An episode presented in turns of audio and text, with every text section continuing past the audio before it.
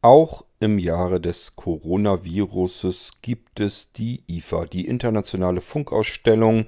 Man soll es nicht für möglich halten. Soweit wie mir bekannt äh, ist es so, dass die Aussteller sich dort mehr oder weniger gegenseitig besuchen können. Allerdings ist es nicht geöffnet für normale Endanwender, für die Verbraucher. Die müssen sich mit einer digitalen Version begnügen und selbst wer auch vor Ort äh, bei der IFA wirklich durchs Gelände, durch die Hallen durchmarschieren kann. Es ist alles stark reduziert. Ich glaube, da waren irgendwie nur zwei, drei Hallen oder so überhaupt geöffnet. Ähm, wer jetzt aber die IFA trotzdem besuchen möchte, das geht. Da gibt es eine digitale Version. Und äh, ich habe von, ich glaube, Sascha hieß er. Ich habe mir jetzt den Namen ehrlich gesagt nicht gemerkt. Und das ist jetzt schon wieder ein paar Tage her, dass ich es abgespeichert habe. Ich meine, Sascha war es. Der hat mir einen Audioschnipsel gegeben, dass er irgendwo, hat er einen Vortrag gehalten. Ich bin mir gar nicht so ganz sicher, was das nun genau war. Jedenfalls hat er mir einen Audiobeitrag gegeben. Und ähm, es klingt so ein bisschen zusammengeschnitten, so ein bisschen gestückelt, aber man kann trotzdem ganz gut erfahren, wie diese digitale Version der IFA funktioniert. Und zwar ähm, im Sinne von Barrierefreiheit. Also können wir sehbehindert und blind irgendetwas damit anfangen, mit dieser digitalen Variante, mit einem digitalen Besuch der IFA 2020. Und ähm, der Audioschnipsel war gar nicht für den Irgendwasser gedacht, sondern den hat er mir einfach nur so zukommen lassen und ich habe ihn dann gefragt, du, äh, es ist zwar ein bisschen zusammengestipselt, also es ist jetzt nicht direkt ein vernünftiger Audiobeitrag, ähm, den man extra für den Irgendwasser gemacht hätte, aber ich sag ja, man kann daraus ganz gut schlussfolgern, wie funktioniert das mit dieser digitalen Variante der IFA. Deswegen habe ich ihn gefragt, kann ich das nicht in den Irgendwasser mit reinknallen? Dann können sich andere Hörer hier im Irgendwasser darüber auch einen Eindruck verschaffen. Und da hat er nichts dagegen gehabt. Somit hört ihr das Ding jetzt und ich entlasse euch eben in die digitale Variante eines IFA-Besuches 2020.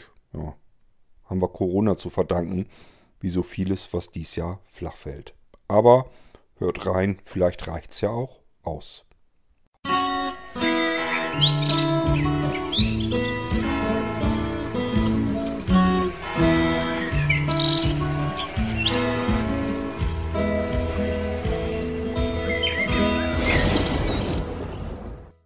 Ja, herzlich willkommen. Ich bin der Sascha.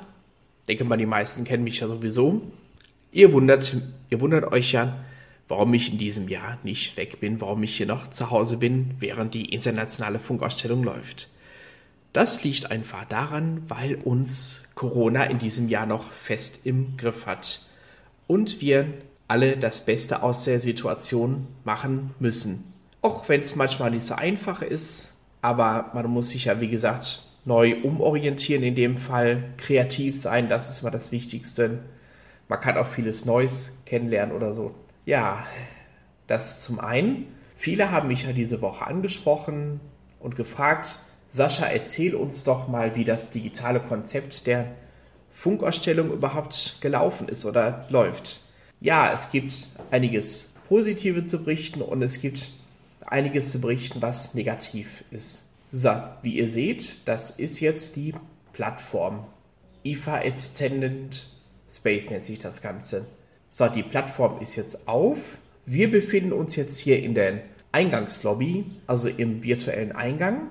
Ich mache das Bild gleich mal größer, damit ich euch mal beschreiben kann, was alles auf der Fläche ist und wie man sich orientiert. So, jetzt habe ich das Ganze ein bisschen größer gemacht. Also, da hätten wir zum Beispiel die Lobby, das ist der Eingang. Dann haben wir den IFA Live on Demand. Hier sind die ganzen Pressekonferenzen und denken wir schon mal das, was ein bisschen negativ ist. Ähm, und zwar sind viele Pressekonferenzen, die die Firmen heute im Laufe des Tages gegeben haben, äh, in englischer Sprache gewesen. Ja, was habe ich gemacht? Ich habe gedacht, Mist, wie helfe ich mir da am besten weiter? Ich habe den Google Übersetzer habe ich genommen von meinem Smartphone, habe das Smartphone quasi daneben gelegt und ähm, habe dann Google so ein bisschen was übersetzen lassen, dass man einiges davon hatte. Es gab natürlich auch vereinzelt äh, deutsche Pressekonferenzen, aber die waren sehr rar besät, würde ich mal sagen. So, dann haben wir die Speaker, mit denen man Kontakt aufnehmen kann, die sind auch auf der Seite. Und hier haben wir den Ausstellerbereich.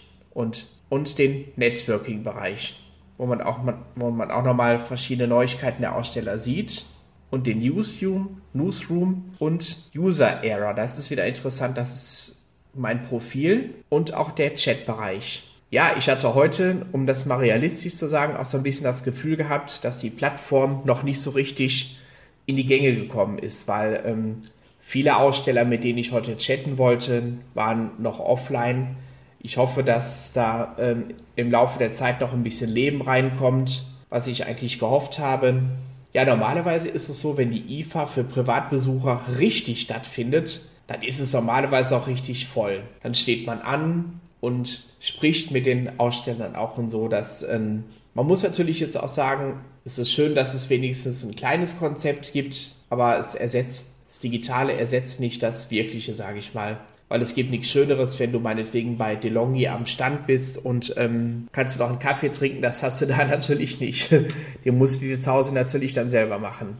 Ja, wie orientiert man sich auf der Plattform? Jetzt kommt natürlich das Problem, was für Menschen, die ähm, für Menschen mit Behinderung ein bisschen schwierig ist oder die auch blind oder sehbehindert sind. Ähm, man muss sich in 3D auf der Plattform orientieren. Das heißt, man muss ähm, mit den Pfeiltasten muss man sich durch die äh, Hallen bewegen. Ich mache jetzt mal kurz klein. Ich zeige euch das mal kurz. So, das ist natürlich jetzt die Schwierigkeit. Jetzt habe jetzt hab ich die ganzen Pressekonferenzen. Jetzt bin ich da quasi reingerutscht, die dann so über den ganzen Tag über stattfinden. So, ich habe mir jetzt eine Methode überlegt, wie kann ich mir die ganze Sache vereinfachen orientieren wir uns jetzt mal zu einem Aussteller. So, da gehen wir jetzt gleich nach oben auf die Ausstellerliste.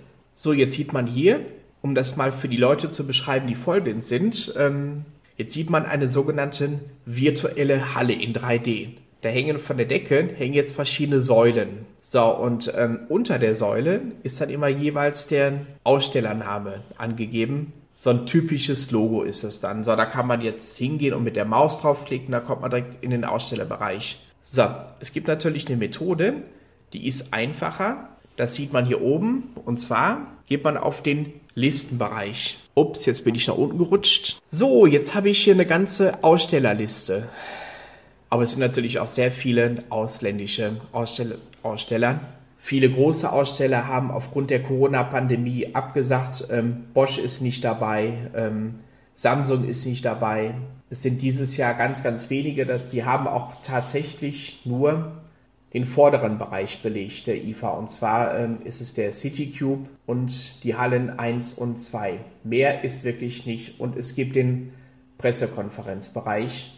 Ja, es ist ja auch so, dass in vielen großen Firmen auch das sogenannte Dienstreiseverbot gilt und somit äh, sind diese Firmen nicht da. Ich habe mal so aus Spaß im IFA Extended Space Bereich geguckt, ob zum Beispiel Milita da ist, DeLonghi da ist. Das sind so diese typischen Firmen, die auch Kaffeeautomaten herstellen. Ja, und Bosch habe ich vergessen, die sind ja auch nicht da und die sind leider auch nicht zu finden. Ja, das ist jetzt der Bereich. So, ich mache es so, um jetzt einen Aussteller zu finden. Ich gehe jetzt in die Eingabemaske. Ich habe jetzt zum Beispiel mal die Firma Miele eingegeben. Firma Miele kennt ja jeder, die machen ja äh, sehr viel weiße Ware. Das weiße Ware sind Waschmaschinen, Kühlschränke, Herde etc. pp. So diese typischen Haushaltsgeräte. Und Miele kommt natürlich auch aus unserer Region in Lippe. Jetzt habe ich auf den Haussteller draufgeklickt. Für die Sehnen habe ich das mal kleiner gemacht gerade. So, was sieht man jetzt? Jetzt sieht man den virtuellen Stand von äh, Miele. Ah, ist ein bisschen schwierig. Jetzt gehe ich da mal drauf auf den Stand. Er lädt gerade, aber er ist ziemlich schnell. Ich habe ja eine 100 Mbits Leitung. So, normalerweise würde man jetzt hier Produktpräsentation sehen. Jetzt, ähm, jetzt sieht man ähm, auf der rechten Seite ein Video und auf der rechten Seite sieht man auch ein Sideboard. Das ist für Menschen, die vollblind sind und äh, mit JAWS arbeiten, natürlich ganz, ganz schlecht zu bedienen. Also bei diesem Konzept hat man uns wieder außen vor gelassen. Ich mit Serest kann es noch einigermaßen gut bedienen. Tja, das ist das digitale Konzept. Ja, wie nehme ich jetzt Kontakt mit den Ausstellern auf? Unten links in der Ecke ist ein Infosymbol. So, und so sieht das dann aus. Das sind dann so diese Aussteller, mit denen man Kontakt aufnehmen kann. Ähm, man könnte hier zum Beispiel, wenn es verfügbar ist, ähm, per ähm, Webcam oder per Chat miteinander sprechen. Also was heute sehr enttäuschend war, ist, dass ähm, diese Teilnehmer natürlich offline gewesen sind. Und da hoffe ich auch, dass, ähm, morgen was passiert, weil ich habe nämlich vorhin den Besucherservice der Messe angeschrieben, habe gesagt, dass ich mit der Plattform nicht zufrieden bin. Ihr seht, ich nehme das Ganze auch ein bisschen kritisch unter die Lupe, um das Ganze mal so ein bisschen zusammenzufassen. Vom Ansatz her fand ich es dieses Jahr vom Veranstalter gut, überhaupt so ein ähm, System zu entwickeln. Aber es macht natürlich erst dann richtig Spaß, wenn es auch richtig lebt. Wir gehen jetzt mal auf so einen Kontakt drauf.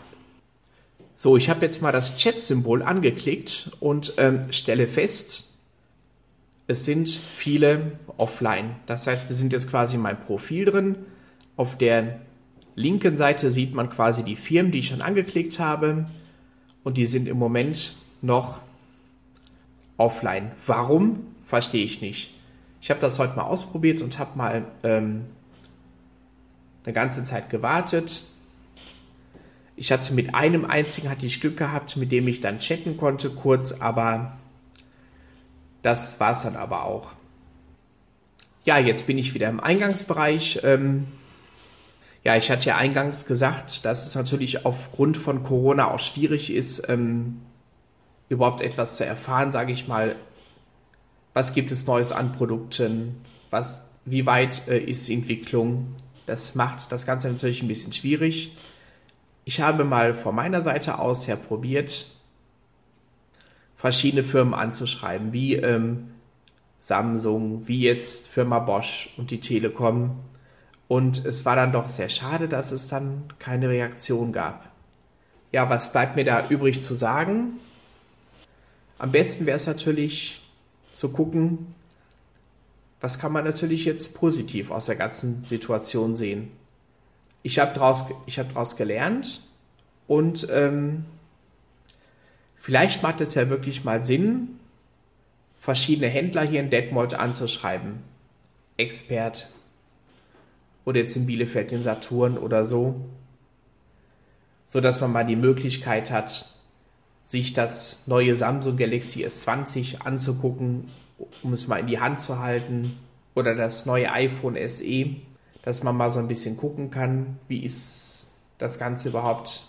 Ja, ich wünsche euch erstmal einen schönen Nachmittag. Das war jetzt mein Fazit zum digitalen Konzept zur IFA. Auf bald. Ich hoffe, dass es im nächsten Jahr wieder besser wird, wenn der Impfstoff da ist.